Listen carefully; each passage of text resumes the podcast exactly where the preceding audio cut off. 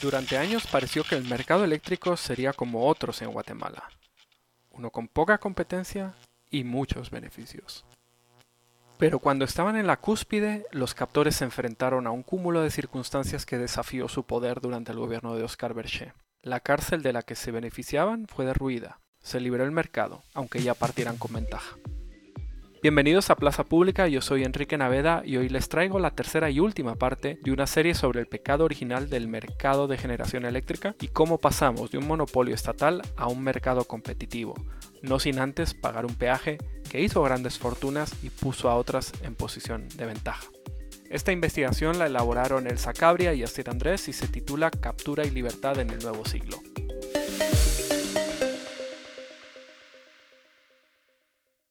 La historia de Pepo Toledo de 70 años no es la de un funcionario promedio que se ha dedicado a la regulación del sector eléctrico.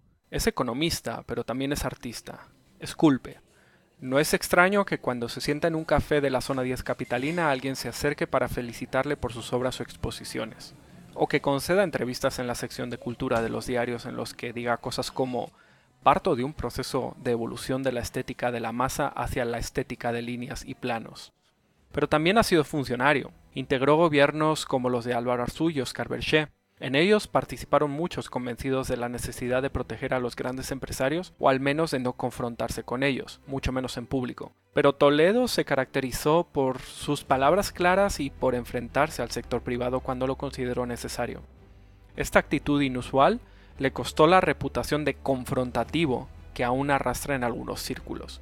Cuando ocupó la presidencia de la Comisión Nacional de Energía Eléctrica, la CNE, entre 2004 y 2007, utilizó palabras para referirse a los generadores privados de energía que jamás hubiesen salido de la boca de otros funcionarios. De ellos dijo que nadie los había puesto en orden o que buscaban conformar un monopolio, garantizarse el mercado e impedir el ingreso de nuevos inversionistas. Parece que al sector privado le gusta el desorden, la anarquía y la poca transparencia, dijo en otra ocasión. También acusó a los generadores privados de energía de manipular el mercado y de resistirse a que lo regularan y se enfrentó a otros miembros de su propio gabinete tildándolos de proteger intereses particulares. Pero quizá lo más atípico de su historia es cómo terminó.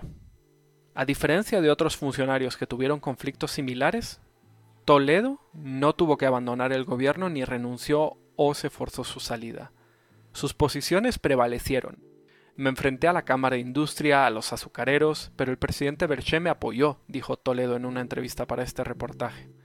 Al hacer esto, la administración de Berché comenzó una política que continuaron sus sucesores y que permitió a Guatemala tener un sector eléctrico más abierto, menos contaminante y con precios más bajos para los consumidores. Durante los años 90 el mercado de la generación de la energía había sido repartido entre un grupo de empresarios que lograron que los gobiernos de Jorge Serrano y Ramiro de León les adjudicasen a dedos lucrativos contratos de compra de electricidad, PPA en la jerga del sector. Cuando Toledo llegó a la presidencia de la CNE, el sector ya llevaba una década liberalizado, pero estos empresarios que obtuvieron los primeros PPA habían cerrado el mercado, dijo el exfuncionario. La escasez era el negocio de los que estaban en el mercado, así vendían más caro, explicó. Pero Toledo y quienes le sucedieron terminaron con esta situación. Tras la captura, llegó la liberación. ¿Cómo ocurrió la captura?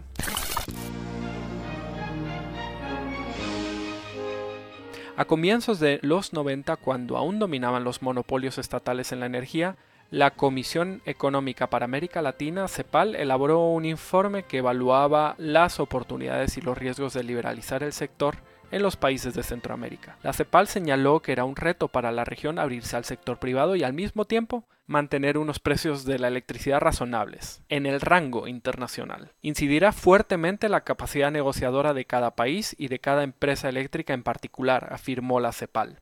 Y advertían un peligro la posibilidad de que si esto no se hacía bien, la privatización se convertiría en una extracción masiva de los recursos del país.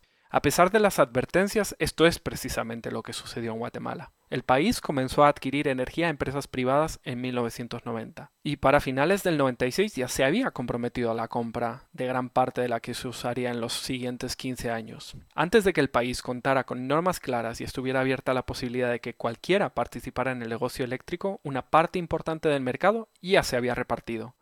Sin marco regulatorio dominó la discrecionalidad de los funcionarios, y aunque la CEPAL había advertido sobre la importancia de la capacidad negociadora, las autoridades no parecieron tener muy en cuenta ese factor. Primero porque negociaron sin utilizar mecanismos que pusieran a competir a empresas entre sí. De la veintena de PPA que otorgaron el INDE y la EXA en los años 90, solo tres se adjudicaron en procesos con algún tipo de competencia. Dos de ellos los ganó en 1997 la estadounidense Constellation como parte de la privatización de las centrales que había pertenecido a la EXA y el tercero en 1993 fue para la israelí Ormat que había participado en una licitación del INDE para operar el cambio geotérmico en Sunil, en Quetzaltenango. Los 17 PPA restantes que beneficiaron a empresarios como Henrik Preus, Ramón Campollo, los azucareros industriales como los Arinamani o los Ayau, se dieron a dedo. Como se negociaron en procesos no competitivos, nunca sabremos si hubiese sido posible obtener un trato mejor o precios más favorables para los consumidores. No hubo competencia real y por tanto no hay certeza de lo que hubiese ocurrido dijo el exministro de Energía Leonel López Rodas al referirse al contrato suscrito con Enron en 1992, y añadió, de plano, con más tiempo se pudo haber conseguido algo más barato. A la falta de competencia se sumó otro factor que perjudicaría los intereses públicos, la propia actitud de las autoridades.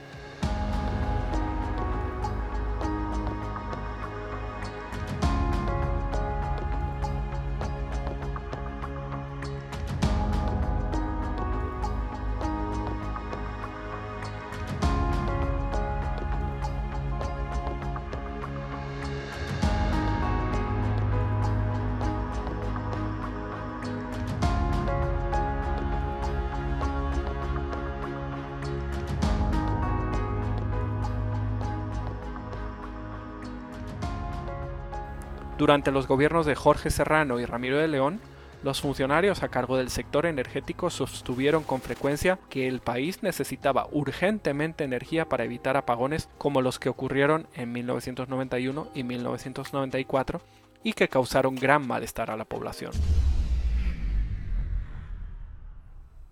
Guatemala parecía un comprador desesperado dispuesto a pagar lo que fuera necesario por electricidad. La idea que repetían funcionarios entonces, que la electricidad más cara es la que no se tiene, implicaba que el precio del suministro no importaba porque siempre sería peor carecer de él. Eran contratos caros porque el precio de salvataje siempre es más caro, como comprar un boleto de avión para el día siguiente, comparó Rodrigo Fernández, el actual presidente de la CNE.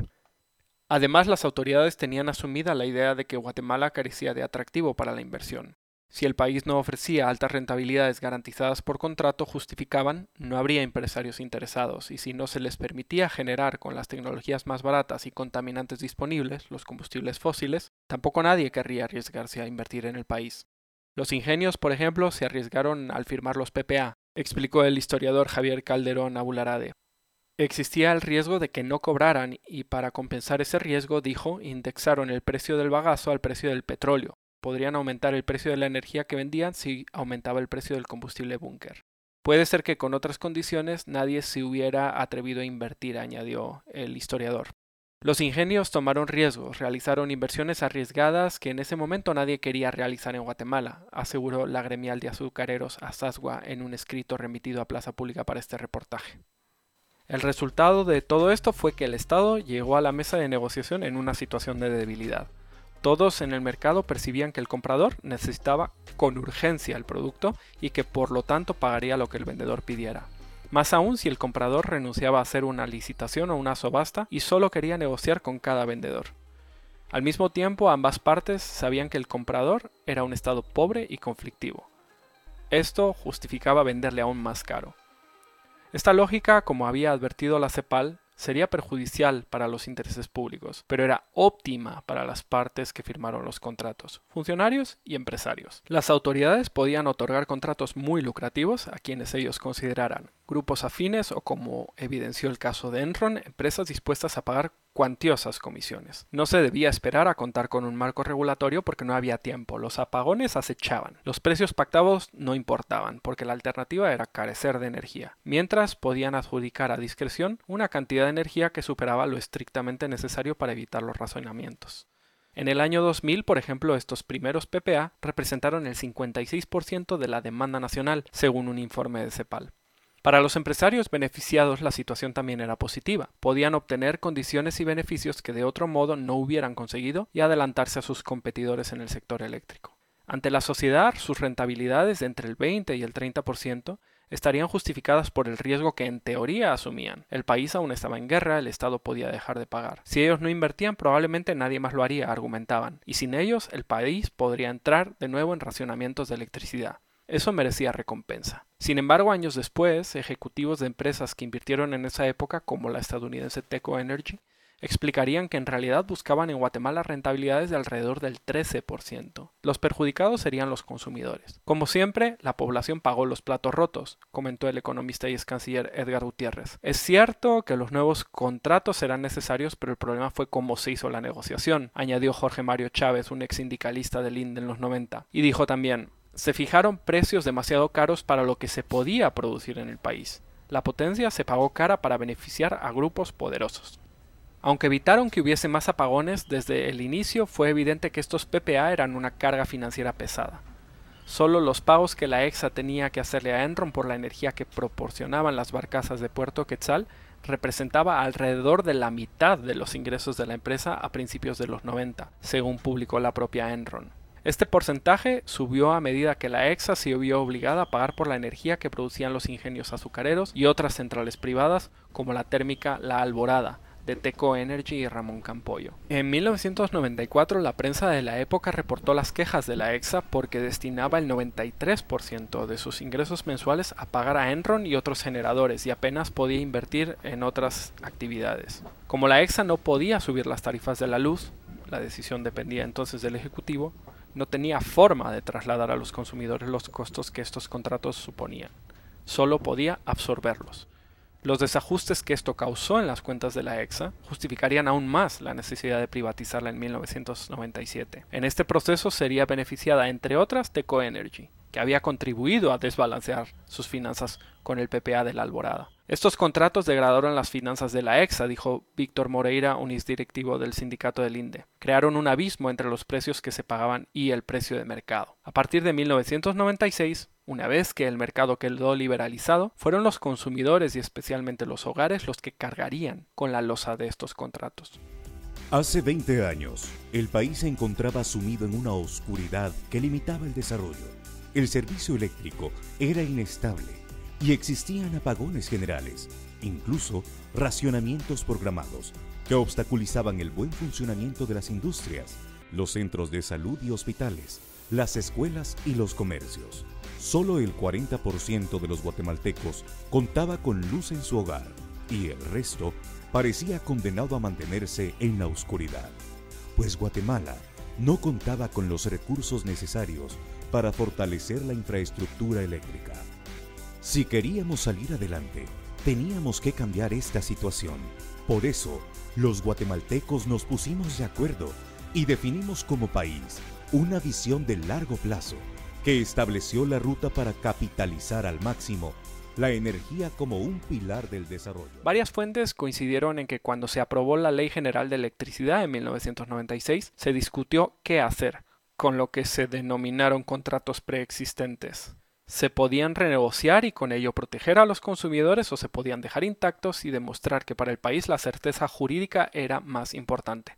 Se optó por lo segundo. Los PPA fueron heredados sin cambios por las empresas recién privatizadas, la EXA y las antiguas distribuidoras del INDE, de OXA y de ORSA hoy conocidas como Energuate. Estas comenzaron a vender la electricidad al público y le trasladaron los costos de los PPA. Era una decisión difícil, pero el mensaje que se quería enviar era que Guatemala no modificaría contratos por motivos políticos, por muy caros que fueran. dijo Rodrigo Fernández, actual presidente de la Comisión Nacional de Energía Eléctrica. Muchos expertos del sector están de acuerdo en que se hizo lo correcto y que respetar los contratos fue bueno en el largo plazo porque mejoró la reputación del país. El sistema se construyó sobre la percepción de la responsabilidad y que la estabilidad siempre es preferible a la inestabilidad, opinó el historiador Calderón Abularade, autor del libro Energía y Potencia para Guatemala. Pero no renegociar los PPA significó que durante años los consumidores no percibieron los teóricos beneficios de un mercado libre, menores precios, más inversión, mejor tecnología. La existencia de esos contratos, diría en 2012 en una presentación Sergio Velázquez, un funcionario de la Comisión Nacional de Energía Eléctrica, no ha contribuido a que los precios bajen para el usuario final, al contrario de lo sucedido en muchos países donde las reformas y la competencia sí lo permitieron. Aunque el mercado sería competitivo sobre el papel, los precios de una parte importante de la energía que los generadores vendían a los hogares se había fijado en negociaciones no competitivas. Las industrias o comercios pudieron comenzar a comprar en el recién creado mercado mayorista, en el que cualquier consumidor grande podía adquirir energía de cualquier productor. Allí sí percibieron los beneficios de la liberalización, más oferta y precios mejores. Pero los hogares y los pequeños comercios que solo podían ser clientes de la EXA o lo que hoy es Energuate, quedaron cautivos de los PPA que éstas heredaron. El resultado fue que la población terminó pagando una de las facturas de luz más altas de Latinoamérica. Solo entre 1990 y 1998, las tarifas residenciales promedios de la electricidad se duplicaron, según datos de la CEPAL. La manera en que fueron concebidos estos PPA permitía un incremento constante del precio al que los generadores vendían la electricidad, sobre todo en momentos de alza del precio del petróleo o de evaluación del quetzal frente al dólar. Solo en los primeros años de vigencia de los contratos con los ingenios, los precios de la energía que vendían aumentó un 64%, como muestran datos de la CEPAL. Los precios de las térmicas como Enron o la Alborada crecieron un 62%. Además, se fue creando una gran diferencia entre el precio de los PPA y el que pagaba el mercado libre. Para 2010, según CEPAL, los ingenios vendían su energía a 189 dólares el megavatio hora en promedio, como parte de su PPA con la EXA pero por fuera de él negociaban precios de menos de la mitad, como muestra un contrato al que se tuvo acceso para este reportaje. No renegociar los PPA en 1996 también tuvo otra consecuencia. Sus beneficiarios se fortalecieron. Gracias a estos contratos, los que no eran ya muy ricos se hicieron millonarios. Los que ya lo eran aumentaron su fortuna. Para el naviero Henrik Preus, su alianza con Enron fue tan beneficiosa que pronto ambos invirtieron en más generación en Puerto Quetzal. En 2000 doblaron la capacidad de las barcazas que habían inaugurado en 1993. Este proyecto costó alrededor de 123 millones de dólares. Aunque no firmaron un PPA para las nuevas barcazas, vendieron la energía en el mercado libre y la exportaron a El Salvador. Preus además se expandió a Nicaragua. Allí adquirió parte de la propiedad de otras dos importantes centrales térmicas. Años después, este empresario sería pionero en la generación eólica de Centroamérica. Desarrolló el parque eólico Amayo en Nicaragua y su empresa Centrans construyó tras su muerte la primera central eólica de Guatemala, situada cerca de la capital en Villacanales, una inversión de 115 millones de dólares. Los azucareros, de por sí un grupo poderoso, aumentaron aún más sus ingresos al incursionar en el sector energético, tras firmar sus primeros PPA en 1994. A partir de entonces, la caña para ellos fue azúcar y electricidad. Poco a poco convirtieron a Guatemala en el segundo mayor productor del mundo de energía con bagazo de caña por detrás de Brasil. En la actualidad, los azucareros producen alrededor de una quinta parte de la energía que se genera en el país. El 33% de la electricidad de toda Guatemala se genera con biomasa de la caña durante la época de zafra, uno de los residuos de la producción de azúcar.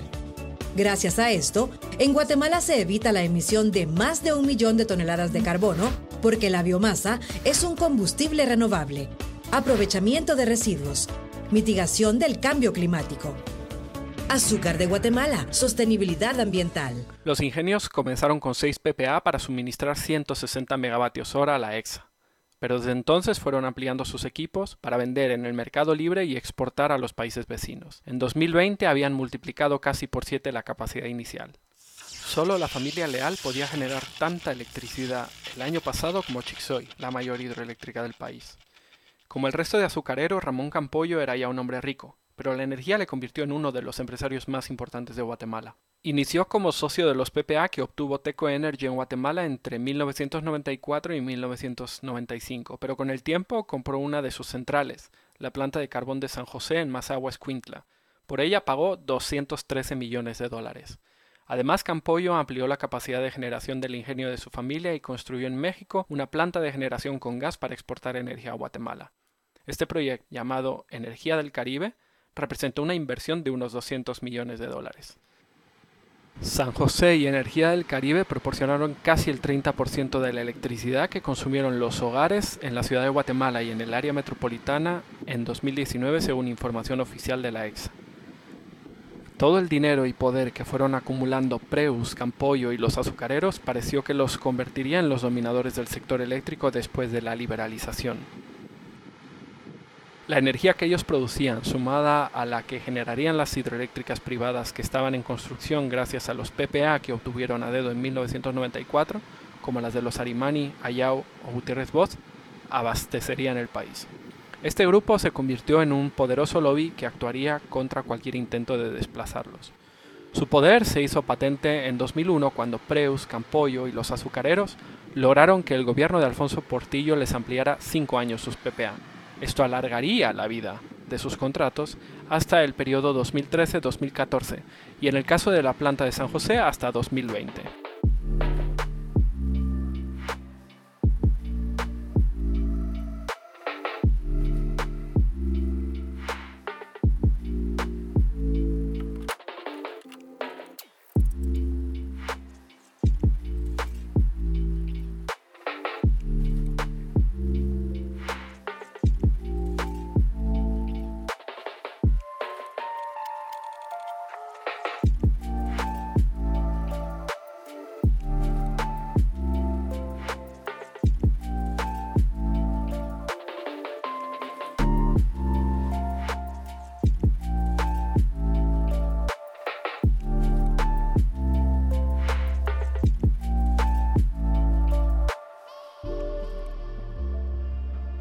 Cambio aceptaron una bajada de precios que sin embargo no impidió que el gobierno se viera en la necesidad de crear un subsidio a la electricidad en el que se han gastado miles de millones de quetzales desde entonces. Todas las fuentes consultadas para este reportaje aseguraron que esta ampliación no estuvo justificada y solo sirvió para impedir la competencia. Darle cinco años más fue un error, dijo el exministro López Rodas. La extensión no era necesaria, dijo el historiador Calderón Abularade. Se debió pensar en incentivar más hidroeléctricas renovables, precios más bajos. Pudimos haber tenido un sistema más eficiente, robusto y barato con anterioridad, añadió Calderón.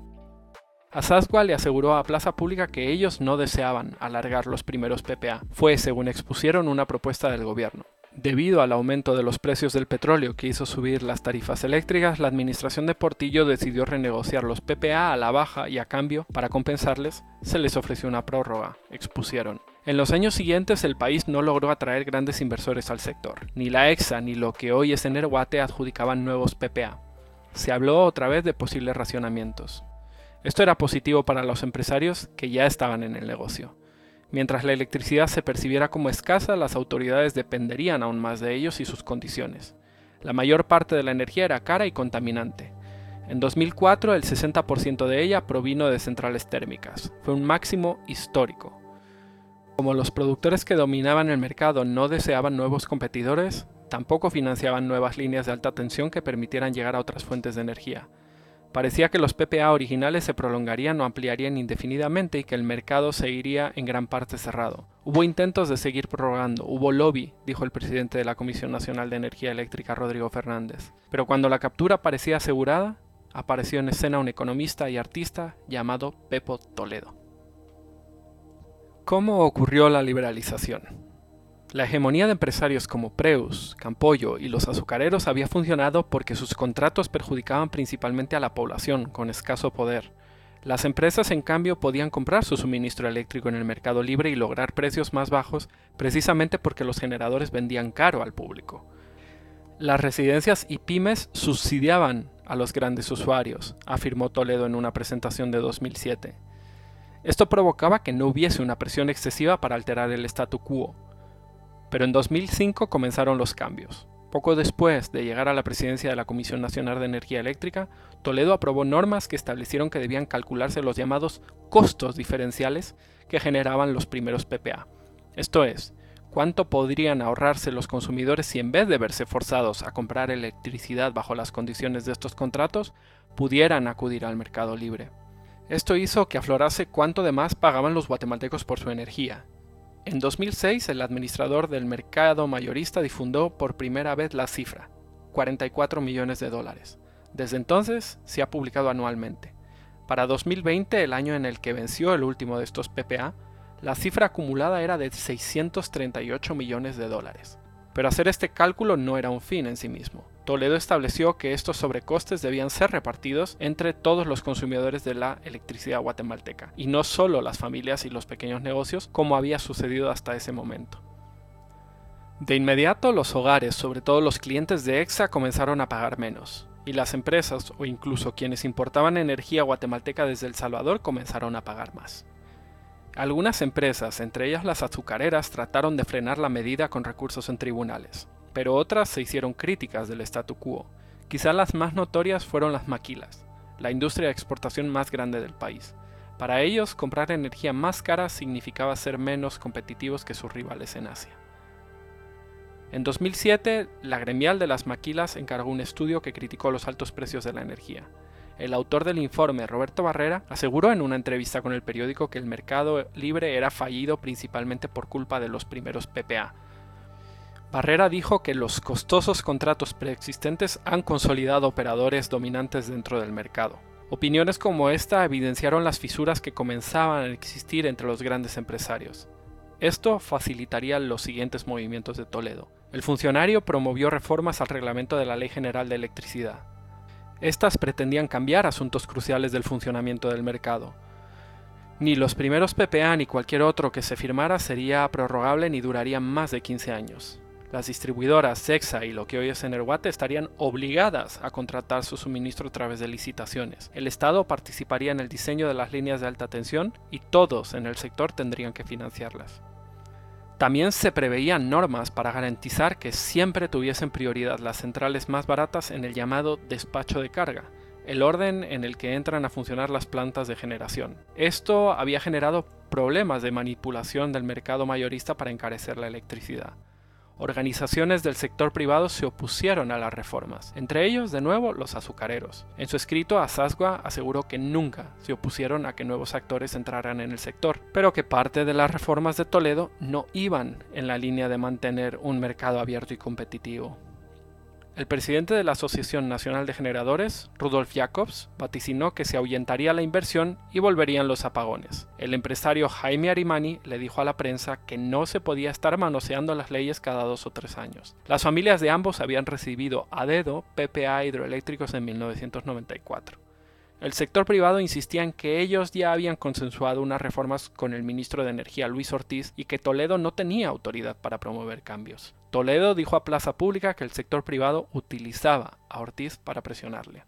Entonces la decisión estaba en manos de Oscar Berger, el presidente tenía vínculos familiares con los azucareros y había fundado el PAN, el partido que había moldeado el sistema eléctrico desde comienzos de los 90. Pero ahora tenía la posibilidad de ser el primer presidente que promoviera la competencia en la generación de energía. El Estado y el mercado habían contribuido a capturar el sector de generación eléctrica. El Estado y el mercado lo liberarían. Berger se decantó por Toledo. En febrero de 2007 Ortiz renunció al ministerio. Para marzo, el presidente ya había firmado los acuerdos gubernativos 68 y 69 que aplicaron las reformas. Así nacieron los programas de extensión de generación y de transmisión, PEG y PET, respectivamente, que multiplicaron la disponibilidad de energía barata y limpia en la siguiente década.